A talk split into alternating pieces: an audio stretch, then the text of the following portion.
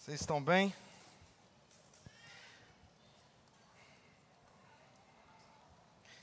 Esse negócio de não de Deus, né? Podia ser só assim, né? A gente canta esses negócios assim. Como é que foi a semana, né? Bom, vamos orar. Feche seus olhos. Vamos tentar trazer a nossa mente, o nosso coração para agora, né?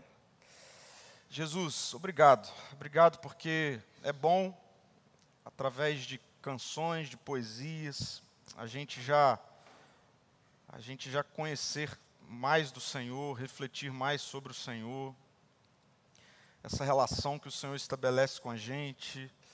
Obrigado, Senhor. Obrigado porque és esse Deus que nos guarda, que caminha com a gente, mesmo em dias mais difíceis. Obrigado porque o Senhor se revela como um Deus que é bom em todo tempo. E a sua bondade também nos alcança enquanto a gente está aqui junto. E nós somos muito gratos ao Senhor por esse tempo aqui juntos, onde a gente tem liberdade para a gente meditar um pouquinho na palavra do Senhor. Mas a gente não quer que seja uma palestra apenas, um, algumas palavras ditas. Não, a gente entende que a gente faz tudo isso aqui na companhia viva do Senhor. Então, Espírito Santo, que está entre nós, está em nós, nos, nos revele Jesus mais uma vez, um pouco mais. Encontre a nossa singularidade, cada um de nós aqui temos demandas Bom é saber que o Senhor conhece cada uma delas e sabe lidar com cada uma delas, e a gente quer submeter a nossa vida ao Senhor, mais uma vez. Então, nos dê atenção, nos dê fome e sede pelo Senhor, em nome de Jesus. Amém. Amém. Bom, eu, eu acredito que essa série que a gente está terminando hoje tenha sido a mais desafiadora, assim, que, pelo menos nos últimos tempos aí, a gente, eu preparei, me debrucei sobre esse tema, né, de maneira tão intensa. A gente não costuma fazer séries longas assim, né, mas essa, tirando a Páscoa ali, é, nós caminhamos nessa temática ao longo do mês de, de março e abril, né, pensando nessas realidades acerca das dores que nós precisamos lidar sem tentar anestesiá-las ao longo da nossa trajetória, ao longo da nossa jornada, enquanto nós vamos buscando crescimento. Que bom que a gente não está sozinho nisso, né?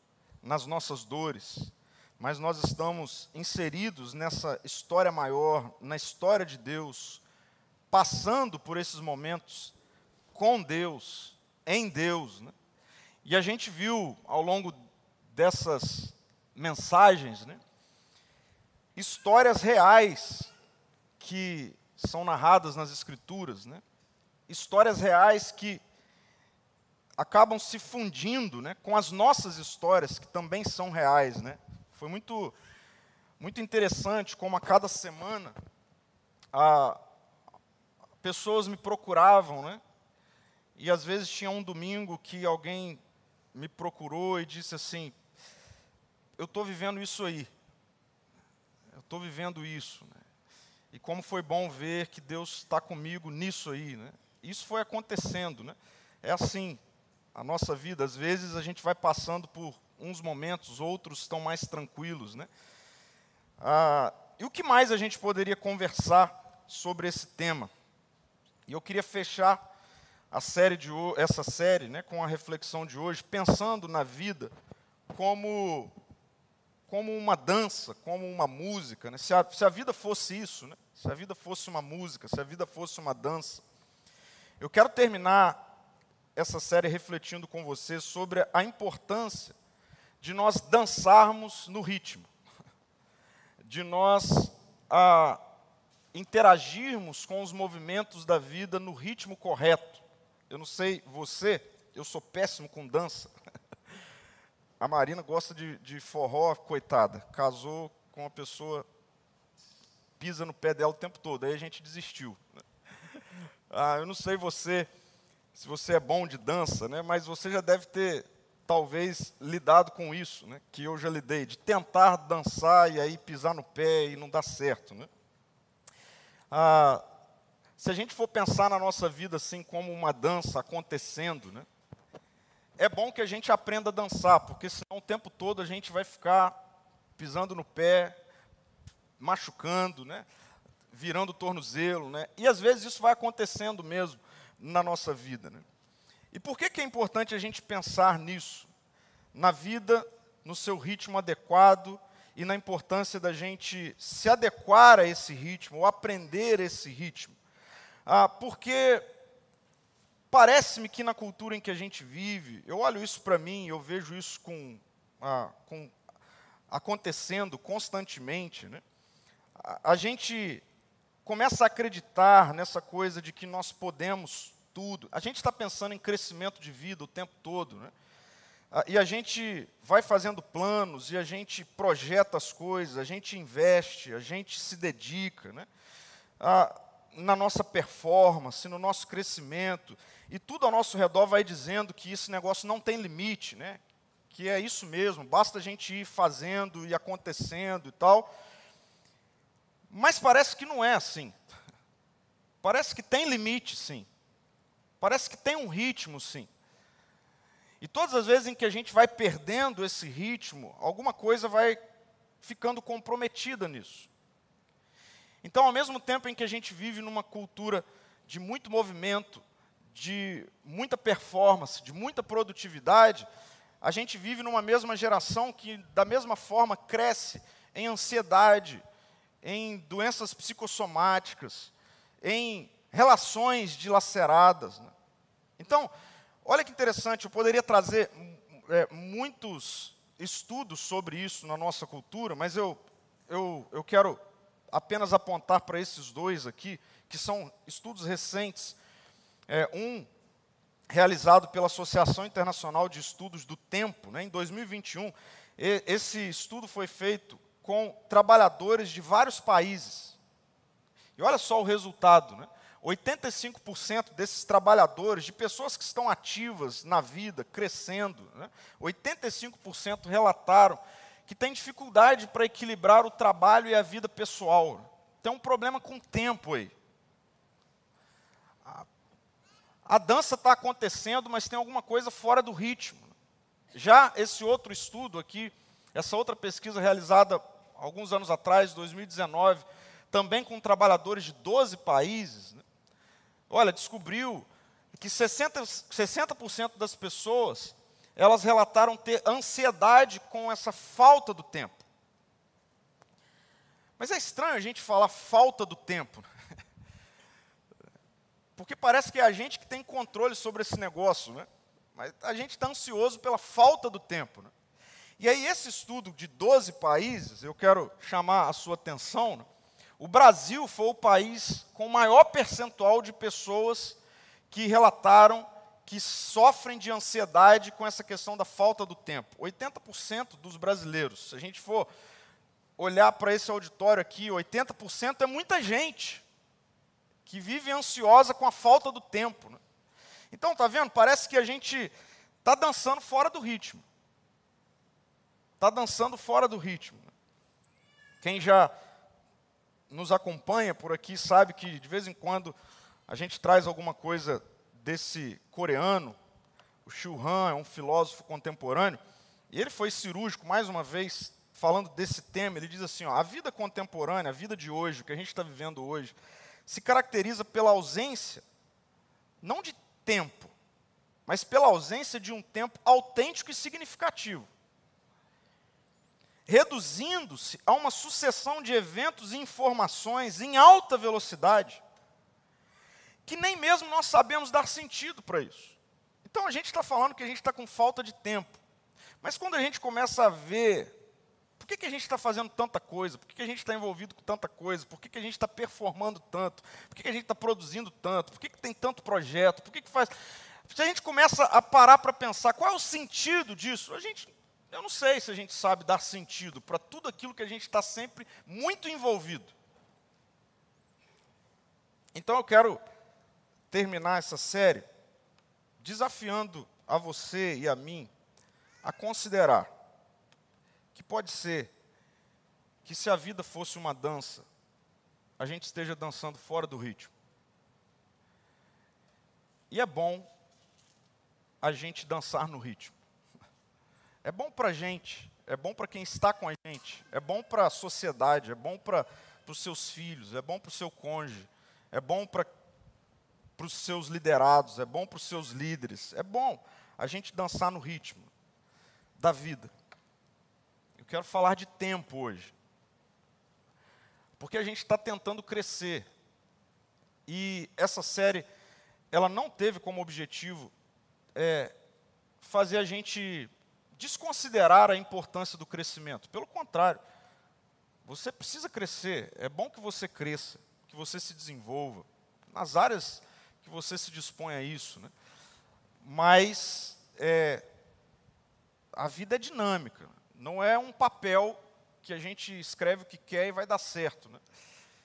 Então, nessa linha de crescimento da sua história, da minha história, eu queria terminar essa série pensando que tal a gente colocar tudo isso no ritmo correto, para que a gente viva bem, para que a gente cresça com saúde, não apenas em números e resultados, mas em funcionalidade. Né? de vida, de relações, de família, de saúde. Né? A nossa figura de hoje, a nossa história de hoje, é um sujeito chamado Salomão. Salomão, eu não poderia é, limitar a falar sobre ele apenas em um livro, porque ele é citado nas Escrituras em muitos livros. Né? Na verdade, Salomão é uma figura é, marcante, importante no drama das Escrituras, né, na grande história da redenção. Ah, e Salomão, ele é conhecido, e aí eu já peço desculpa porque eu eu coloquei primeira crônicas, mas é segunda crônicas, ok? Ah, quando Deus chega para Salomão e fala assim, cara, me pede o que você quiser que eu vou te dar eu fiquei pensando assim, eu acho que se Deus vira para a gente hoje e fala assim, Pedro, me pede o que você quiser que eu vou te dar. Eu ia falar assim, me dá algumas horas a mais nos meus dias. Eu acho que a gente consideraria pedir isso. Eu acho que o nosso tempo consideraria fazer esse pedido para Deus. Deus, eu preciso de algumas horas a mais, porque o tempo não está dando. E aí Salomão vira para Deus e e fala assim: Deus, o que eu quiser é o que você quiser. E ele diz: me dá sabedoria e conhecimento. Sabedoria e conhecimento. E Deus deu sabedoria e conhecimento a Salomão. Tanto é que Salomão escreveu alguns livros que ficaram conhecidos como livros de sabedoria, que estão na nossa Bíblia. Um desses livros é Eclesiastes. Eclesiastes é um é um bom livro para você ler no dia do seu aniversário. Alguns anos atrás, o pastor Ricardo Agreste, a gente estava conversando e ele falou assim: Pedro, o que é que você faz no dia do seu aniversário? Eu falei: Ah, eu comemoro. Ele falou: Só isso? Eu falei: É, mas o que mais dá para fazer no dia do aniversário? Ele falou assim: Leia Eclesiastes. Tem uns quatro anos mais ou menos que essa se tornou uma rotina. Assim. Então, eu vou acordar eu vou, antes de qualquer coisa, ir para algum lugar com o meu café e ler o livro de Eclesiastes. Então, quem sabe você está próximo aí de fazer aniversário, é um, é um bom ritual para o dia do seu aniversário, ler o livro de Eclesiastes. É um livro de sabedoria. E é um livro de sabedoria ácida. É um livro de sabedoria de alguém que viveu algum tempo e de, vi, e de que viu muitas coisas na vida, seja na própria vida ou viu a vida passando. Né? E, e em Eclesiastes a gente tem como eu disse, um, um, um sujeito mais ácido, mais realista acerca do que é que ele vê na vida. Então é muito importante você ler Eclesiastes, e eu quero conversar com você hoje especificamente sobre Eclesiastes 3, entendendo o livro de Eclesiastes como uma revelação gradual. Para a gente entender é, com profundidade a leitura de Eclesiastes, a gente precisa entender que tem uma revelação gradual. O que isso significa? Significa que você não pode parar apenas em, em uma frase do Salomão ali, porque pode ser que se você parar ali, você vai se desesperar. Você vai falar, então a vida não vale nada mais. A vida não tem sentido algum. Né? É por isso que é importante você ler o que vem depois, porque essa mistura, essa tensão, essa revelação gradual de alguém com um olhar muito lúcido para a vida, ao ponto de, em alguns momentos, ter uma certa acidez com relação à vida, até mesmo uma certa decepção com relação à vida, mas logo vem um tempero com uma lucidez da presença de Deus sobre ele, e aí as coisas vão se modificando. E em Eclesiastes, no capítulo 3, Salomão, ele escreve sobre o tempo. Ele escreve, talvez você até já tenha lido ou escutado Eclesiastes 3 em alguma coisa relacionada a tempo, porque de fato é talvez o texto em todas as escrituras mais explícito sobre isso, sobre o que é o tempo, como é viver a vida no tempo, né? como é viver sabiamente no tempo. Né? Eclesiastes repete uma expressão para falar sobre essa coisa da vida, é, com certa frequência, que é a expressão debaixo do sol, ou, em outra versão, debaixo do céu. Então, Salomão vai falando da vida debaixo do céu. Né? Ou seja, ele está falando disso aqui. Então, eu vi debaixo do céu, e aí ele começa a falar, essa vida aqui. E é assim que começa Eclesiastes 3. E eu quero aproveitar essa expressão que Salomão usa para falar dessa vida debaixo do céu, para gradualmente ir conversando com você e com o Salomão e vendo como é que ele, em toda a sua sabedoria divina, pode nos ajudar a viver a nossa vida debaixo do céu dançando conforme o ritmo correto, não fora do ritmo. E aí ele vai nos mostrando em Eclesiastes 3 realidades acerca da vida e como é que a gente deve interagir com isso para que a gente viva bem. Como é que a gente cresce, como é que a gente pensa em crescer, mas no ritmo da vida. Então, eu quero ser bem objetivo com você, e hoje vai ser mesmo uma conversa com o texto, com o Salomão, que vai nos mostrar que debaixo do céu tudo é temporal. É assim que ele começa Eclesiastes 3. É assim que ele começa falando da vida agora, da vida que eu e você estamos vivendo nesse momento. Salomão apresenta essa vida que nós temos aqui agora nos colocando diante de uma realidade dessa vida. Talvez uma das realidades que assim não há o que se colocar e se tirar. Uma das realidades sobre as quais eu e você não temos, ou temos muito pouco, é, influência sobre isso. É quando ele nos coloca diante desse fato: debaixo do céu, tudo é temporal. Debaixo do céu, tudo é temporário. É por isso que ele começa assim: há um momento certo para tudo debaixo do céu. Um tempo para cada atividade debaixo do céu.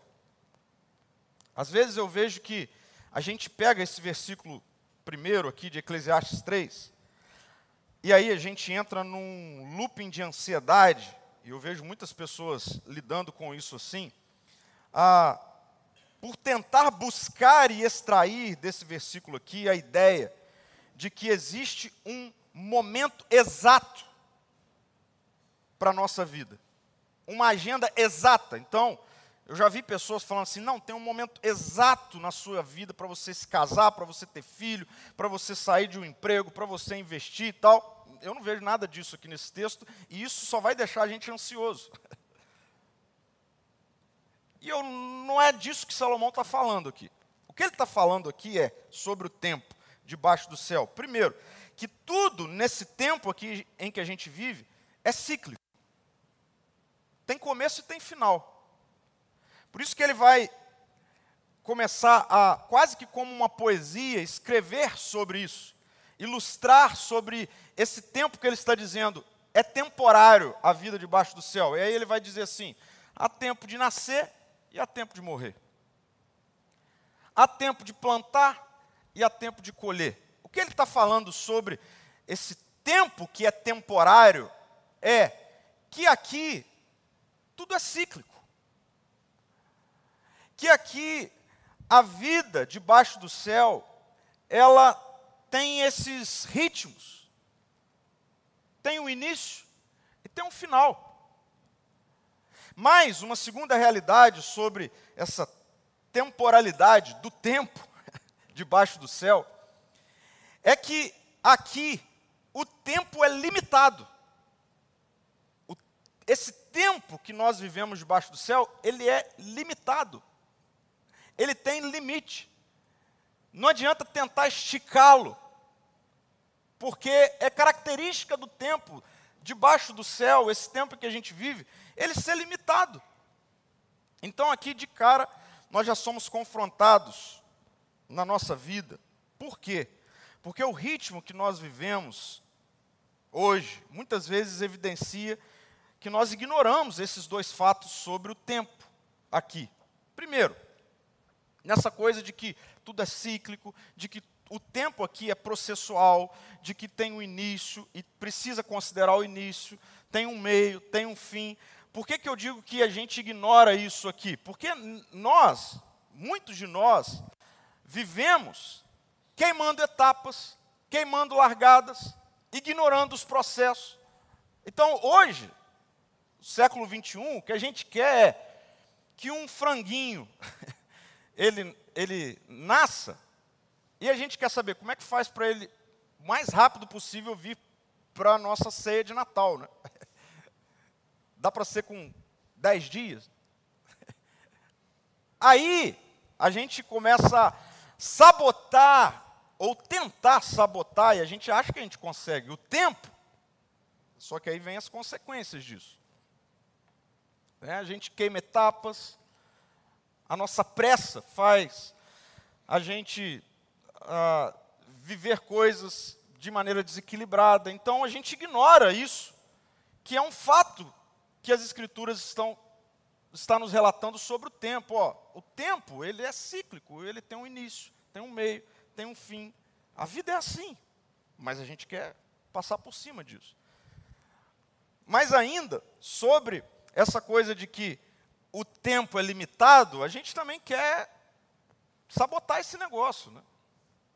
Então, quem aqui não disse, se eu pedisse para a gente falar assim, ó, essa semana, quem foi que não disse, poxa vida, meu dia ficou pequeno, precisava ter algumas horas a mais. Né? Quem, quem nunca disse isso? A gente fala sobre isso o tempo todo. Isso é loucura. Porque o tempo é limitado. A gente fica tentando encaixar coisa em algo que é limitado. O tempo que a gente vive aqui é limitado. Então vamos começar por aqui. A reflexão de hoje. Vamos pensar em crescer.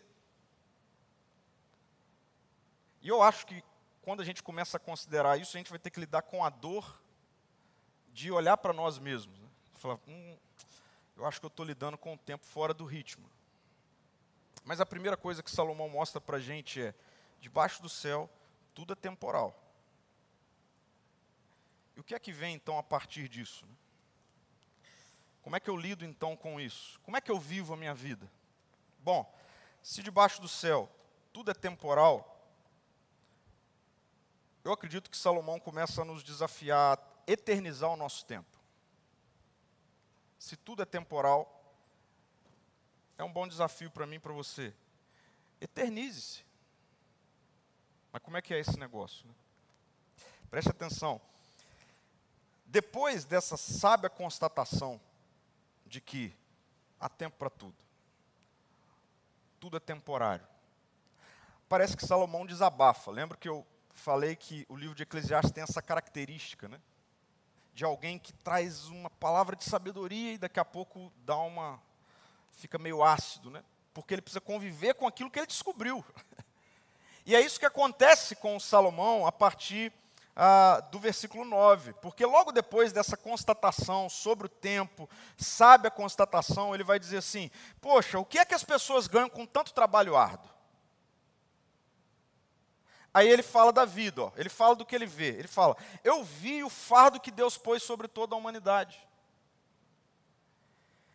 No entanto, Deus fez tudo apropriado para o seu devido tempo. Ele colocou um senso de eternidade no coração humano, mas mesmo assim, ninguém é capaz de entender toda a obra de Deus do começo ao fim. O que ele está falando aqui é: se tudo é cíclico, se tem um começo e tem um fim, se o tempo é tão limitado, o que é que a gente ganha com tanto trabalho árduo? Ele chama isso de fardo. Ele diz: é um fardo ter que lidar com isso. É um fardo ter que lidar com essa verdade sobre a nossa vida debaixo do céu. E eu tenho convivido com pessoas, e pessoas, eu mesmo também, e, e, esse negócio é um fardo mesmo. Quando a gente começa a pensar sobre isso, né? Olha só, todos nós temos vários projetos aí para essa semana. Todos nós, bem provável, temos uma agenda já elaborada para amanhã.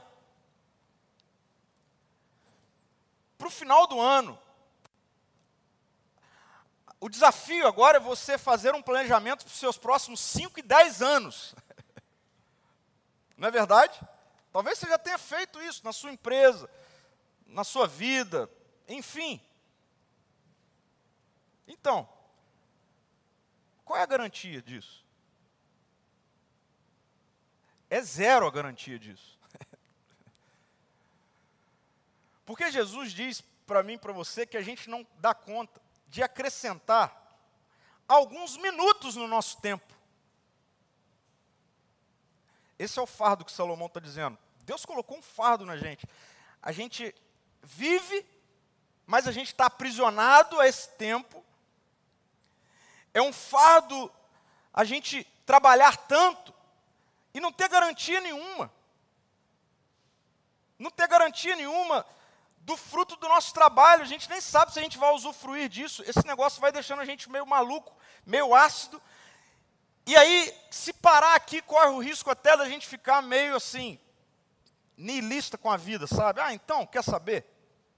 Vamos gastar tudo hoje, vamos queimar tudo hoje, vamos comer, vamos beber, porque amanhã a gente vai morrer mesmo. Mas aí, depois de Salomão colocar a culpa nesse negócio em Deus, né? Porque Salomão diz: Eu vi o fardo que Deus pôs sobre toda a humanidade. Depois dele dar uma desabafada, né? E aí eu acho que ele para para pensar, mas peraí, será que é Deus mesmo que tem responsabilidade sobre esse negócio? Será que é Deus mesmo que fez isso com a gente, né? Parece que ele começa a a voltar para o seu estado de sabedoria divina né, e tudo mais, porque ele vai dizer assim: mas Deus fez tudo apropriado para o seu devido tempo. Mas Deus fez tudo apropriado para o seu devido tempo. Aí ele diz: e ele, Deus, ó, antes ele disse que Deus colocou um fardo sobre a humanidade, que é ter que lidar com a limitação do tempo, trabalhar tanto em algo que é tão limitado depois ele vai dizer assim: Mas o Deus que fez tudo apropriado para o seu tempo, colocou uma fagulha da eternidade. Essa é a melhor tradução para senso de eternidade. Tem um pedacinho de eternidade dentro do coração humano. Mas mesmo assim, ninguém, nenhum humano, é capaz de entender toda a obra de Deus do começo ao fim na sua revelação gradual do texto de Eclesiastes, né, a gente tem aqui uma sabedoria que passa a ser exprimida e imprimida, né?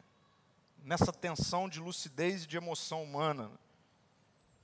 que começa culpando a Deus, logo percebe que não faz sentido culpar aquele que é o único que tem a forma apropriada de conduzir a vida e o tempo.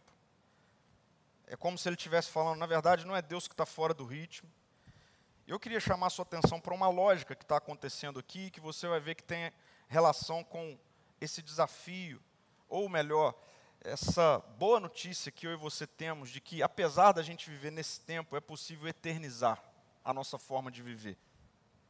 Veja, o desespero humano diante do desequilíbrio do tempo. É assim que começa essa fala de Salomão. E aí logo vem para uma constatação de que existe um Deus que lida com o tempo de maneira apropriada e eterna. Existe um Deus. E aí ele vai constatar e entender que esse Deus, ele deixou no coração humano um pouquinho desse negócio. Um pouquinho dessa sabedoria de lidar com o tempo. Mas ele termina esse bloco quase que com uma palavra de desesperança, ao perceber que, na vida em que ele estava olhando, na sua história, ele era o maior do seu tempo. E quando ele olha para ele, ele diz: Bom, se eu não consigo resolver isso, ninguém vai conseguir resolver isso. Por isso ele diz assim: Não tem nenhum ser humano que consegue resolver isso. Tem um pouquinho de eternidade em nós, mas não há alguém que possa revelar toda a eternidade, toda a plenitude da sabedoria de viver a vida debaixo do céu. Ele está certo? Não, ele não está certo. A gente precisa ler a Bíblia dentro do seu todo da história revelada. E olha que interessante. A grande história vai nos revelar que aquilo que Salomão entende e constata como não há quem possa trazer toda a eternidade para agora, lá na frente, a gente vê isso com uma outra resposta.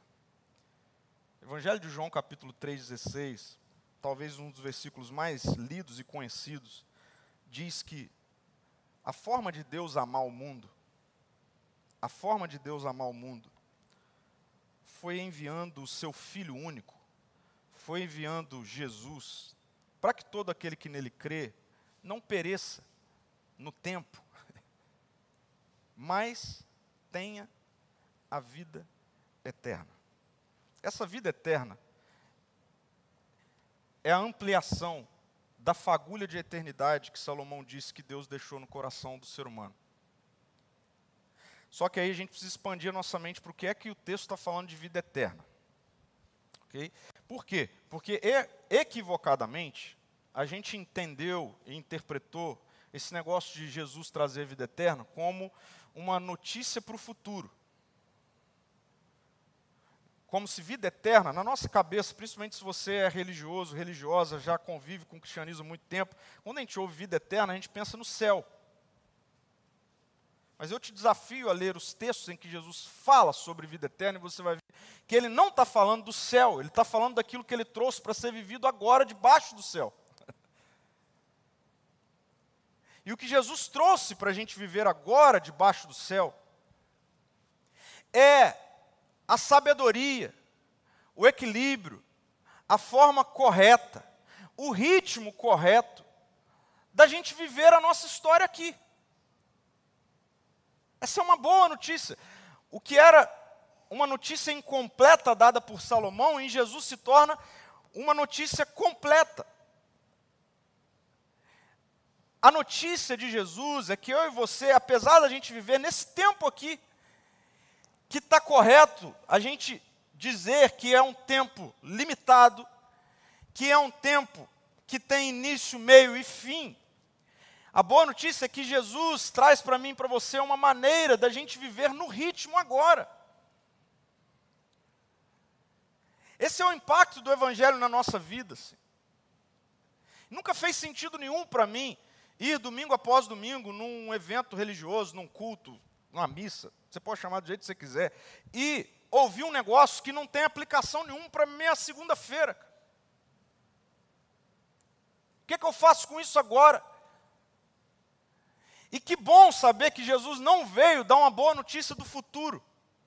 Ele veio dar uma boa notícia para a nossa vida debaixo desse céu aqui, desse tempo aqui. A boa notícia é que eu e você não precisamos continuar sendo consumidos, massacrados, adoecidos pela nossa maneira equivocada de viver a nossa história aqui. Continuar dançando no ritmo errado e quebrando a cara se matando e matando pessoas. A maneira correta da gente viver aqui é eternizar a nossa história. Eternizar a nossa história. Como eu disse, hoje é uma conversa que vai se desdobrando. E eu não sei para você, mas se alguém me dissesse isso, a minha próxima pergunta é: como é que é a vida eterna? Como é que então eu vivo no ritmo que você está dizendo que é o ritmo de Deus? E é para ser agora? Uau, que boa notícia! Como é que eu vivo agora? Qual é o ritmo da minha vida agora? E aí, a conclusão de Salomão nos coloca diante disso. O ritmo de agora é: ocupe-se em desfrutar do tempo nas relações e não na tentativa de controlar o tempo para suas produções. É assim que Salomão conclui. Ele diz assim: Eu concluí, portanto, que a melhor coisa a fazer é ser feliz e desfrutar a vida enquanto é possível. Agora ele já não está mais tão revoltado com a ideia de que esse tempo aqui vai chegar ao fim. Então ele já. Bom, então a minha conclusão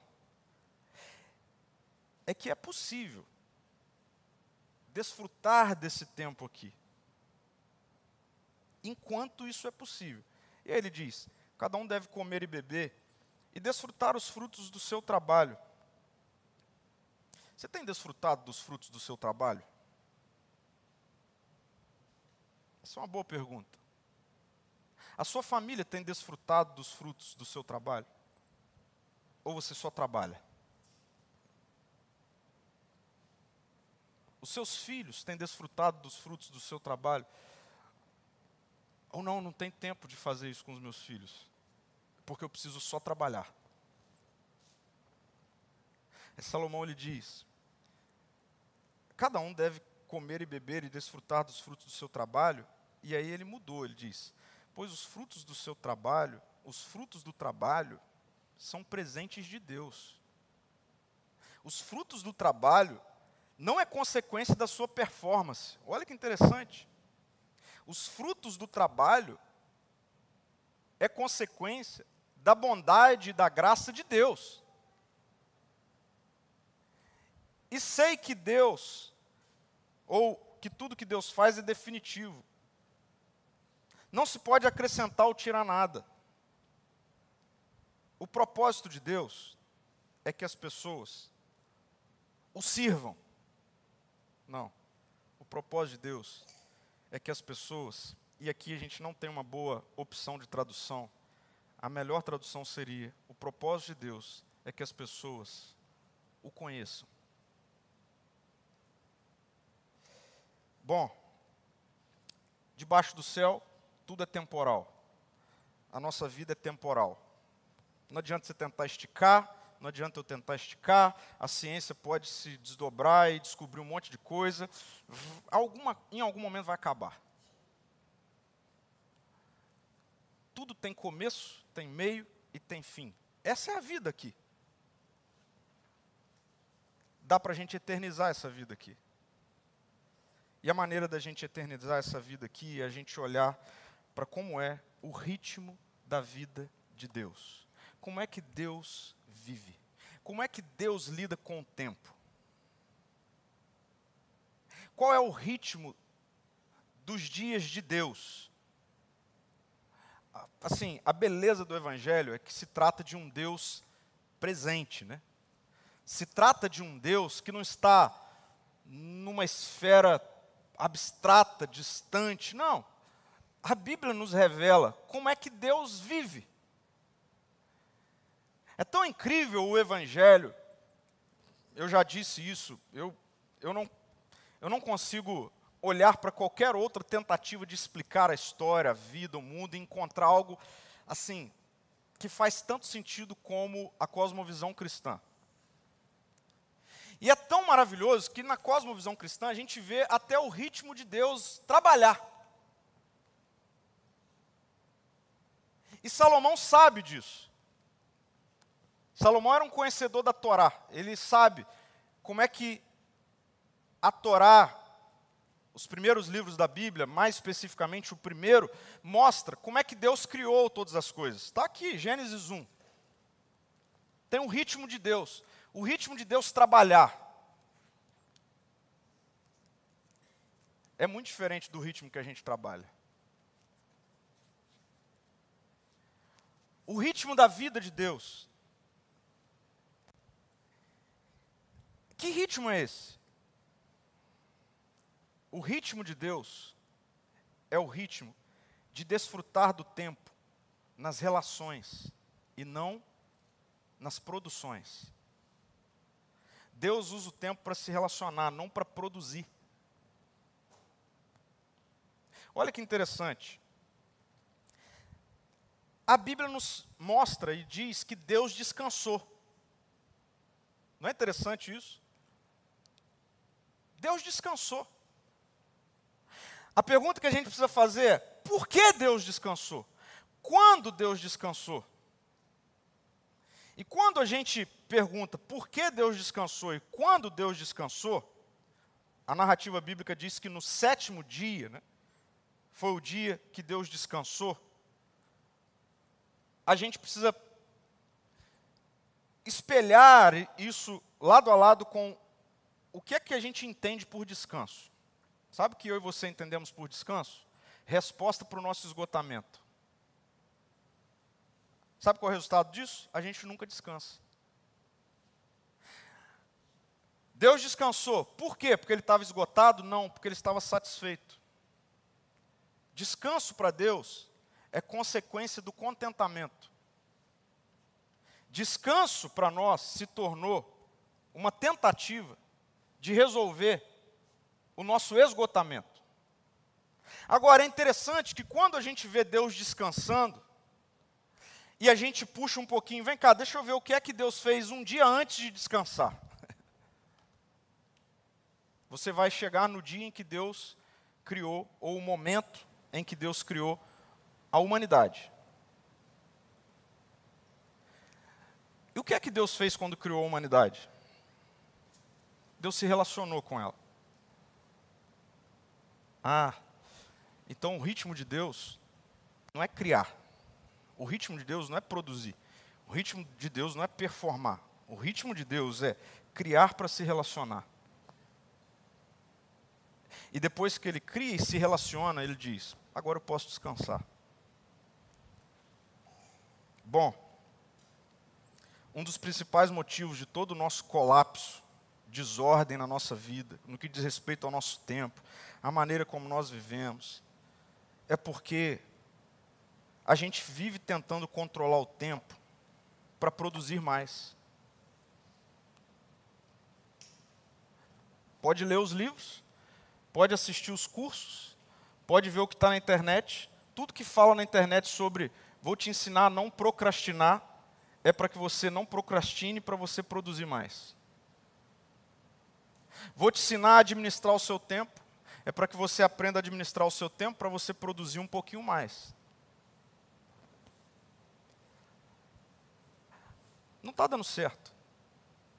Porque a gente vê um monte de gente produzindo mais e continua infeliz, ansioso, doente. Por quê? Porque o ritmo da vida não é tenha mais tempo para produzir mais. O ritmo da vida é use o tempo para se relacionar. Esse é o ritmo de Deus. parece que dá certo.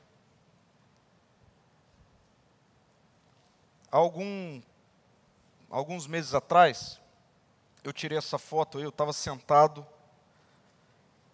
quietinho ao lado desse senhor, do Larry Osborne. Ele é uma das maiores referências nos Estados Unidos de liderança, de plantação de igreja. Ele é pastor, foi ele que plantou a North Coast na Califórnia, uma igreja de mais de 11 mil membros, enfim, uma igreja de mais de 50 anos. E a gente teve o privilégio de, no ano passado, ir com um grupo de, de amigos para passar um tempo lá. E a gente teve o privilégio de jantar na casa dele, um jantar feito por ele e pela esposa, porque afinal de contas, tempo é para relacionamento. E aí ele nos deu o privilégio de sentar para ouvir ele falar um pouquinho assim, sobre a vida dele, sobre o que ele errou, o que ele acertou, né? E aí chegou no momento em que ele estava falando sobre sobre usar bem o tempo. E ele falou que um dia, ele estava com seus trinta e poucos anos de idade, ele estava no escritório da casa dele escrevendo o capítulo de um livro. E aí diz ele que um dos filhos dele entrou no escritório com uma bola de basquete e falou assim: pai, vamos jogar basquete. Aí diz ele que respondeu assim: Não, filho, papai não pode jogar basquete. Por quê, pai? Porque você não está vendo? Papai está escrevendo o capítulo de um livro aqui. Aí diz ele que o filho dele saiu, foi para o quintal jogar basquete sozinho. Diz ele que ele ia escrevendo e a bola de basquete fazendo barulho lá fora. Né? Aí foi quando ele disse que o Espírito Santo falou com ele. E olha só o que ele disse que o Espírito Santo falou com ele. Daqui um tempo, o seu filho não te chamará mais para brincar com ele. Aí diz ele que naquele dia, naquela tarde, ele fechou o computador e ele tomou uma decisão. Eu não vou escrever nenhum livro até que todos os meus filhos saiam de casa. E assim ele fez. Depois dos 50 anos, ele tem vários livros publicados, inclusive para o português. Mas ele disse: Eu entendi que a boa administração do tempo não é só para produzir mais. Porque o que é eterno são as relações. O que é eterno não é o quanto eu e você vamos performar debaixo desse céu aqui. Não é o quanto nós vamos conquistar aqui. Não é a quantidade de reuniões, de ah, vendas. Não é. E é para a gente se desesperar mesmo, entender que de que vale esse trabalho árduo. Né? Mas a boa notícia é que o Evangelho traz para mim e para você a possibilidade da gente eternizar o nosso jeito de viver. E eternizar o nosso jeito de viver é use o tempo para você se relacionar. Produza para servir as relações. Não se relacione para produzir mais. O Eugene Peterson, um outro sábio do nosso tempo, já está com Jesus há alguns anos. Ele disse assim: a vida é uma corrida contra o relógio, mas não uma corrida para vencer. É uma corrida para viver bem. Mas a gente está vivendo para vencer. Vencer o quê? A vida vai passar, a gente vai olhar e vai falar: meu, o que, que eu venci? Se não tiver pessoas, se não tiver relações, você perdeu. Queira crescer, queira se desenvolver. Mas cuidado. Cuidado, porque debaixo do céu tudo passa. Mais rápido do que a gente acha, mais rápido do que a gente gostaria. Que bom que a gente está aqui para ouvir Jesus dizer para mim e para você: enquanto dá, Eternize a sua forma de viver. Invista nas relações.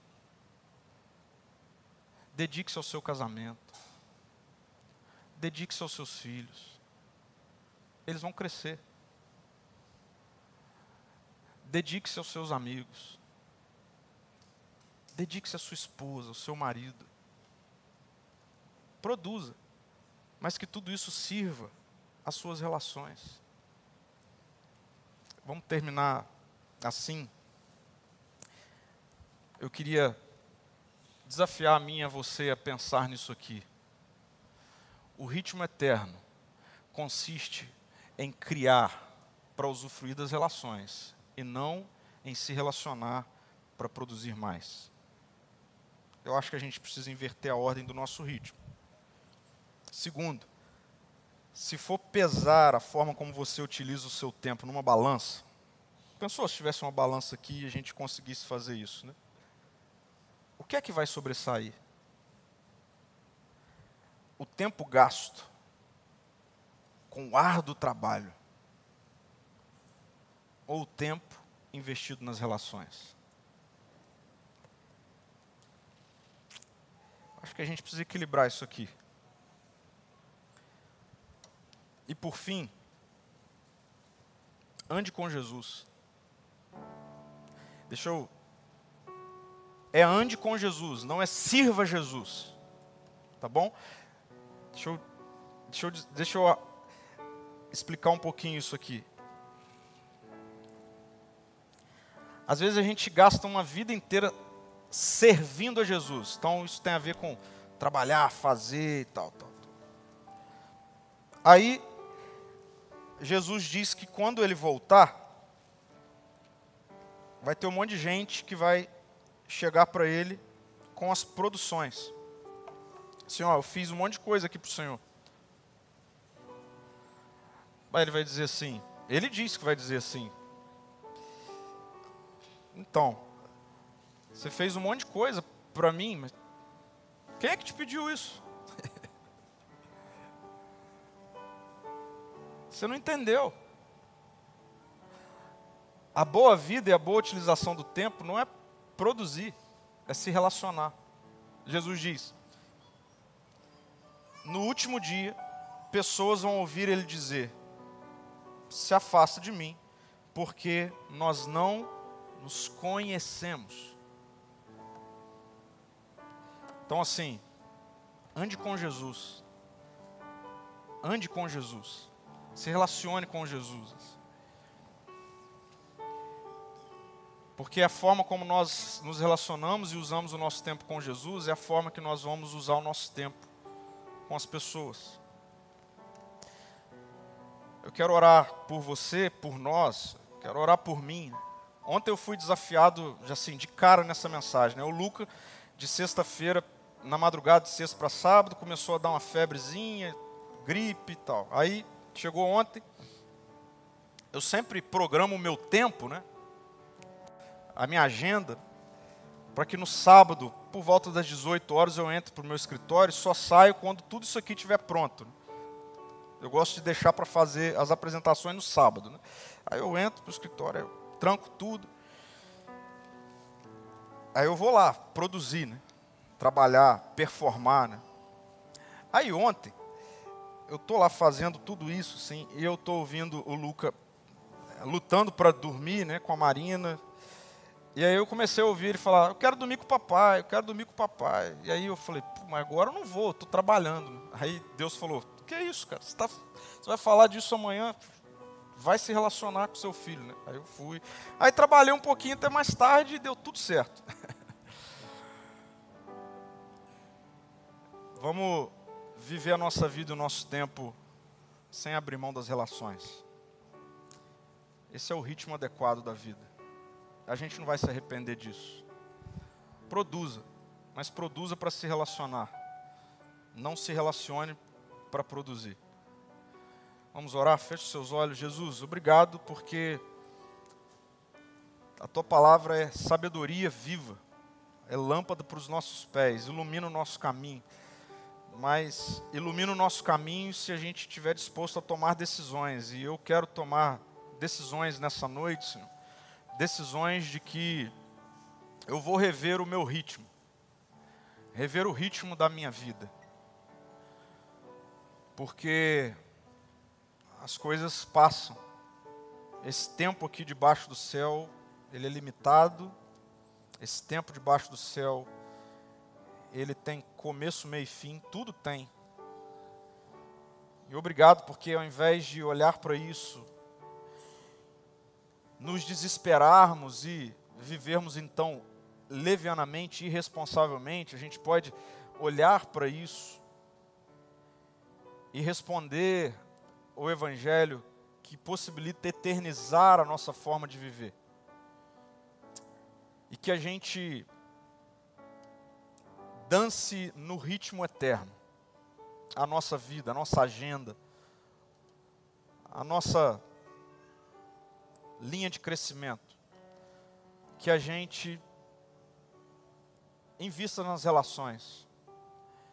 Que a gente usufrua do nosso trabalho nas relações e não usufrua das relações para o nosso trabalho. Espírito Santo, faz isso com a gente, nos ajude. A gente precisa de ajuda. Então amanhã, quando a gente estiver de novo desesperado com o tempo, usando mal o tempo, lembra a gente disso, Senhor.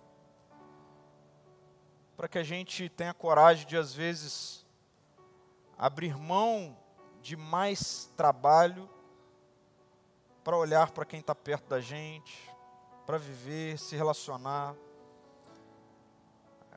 Ensina a gente, vai colocando a gente no ritmo, Pai. Nós nos rendemos a isso, Senhor. A nossa vida é do Senhor. Amém. Amém.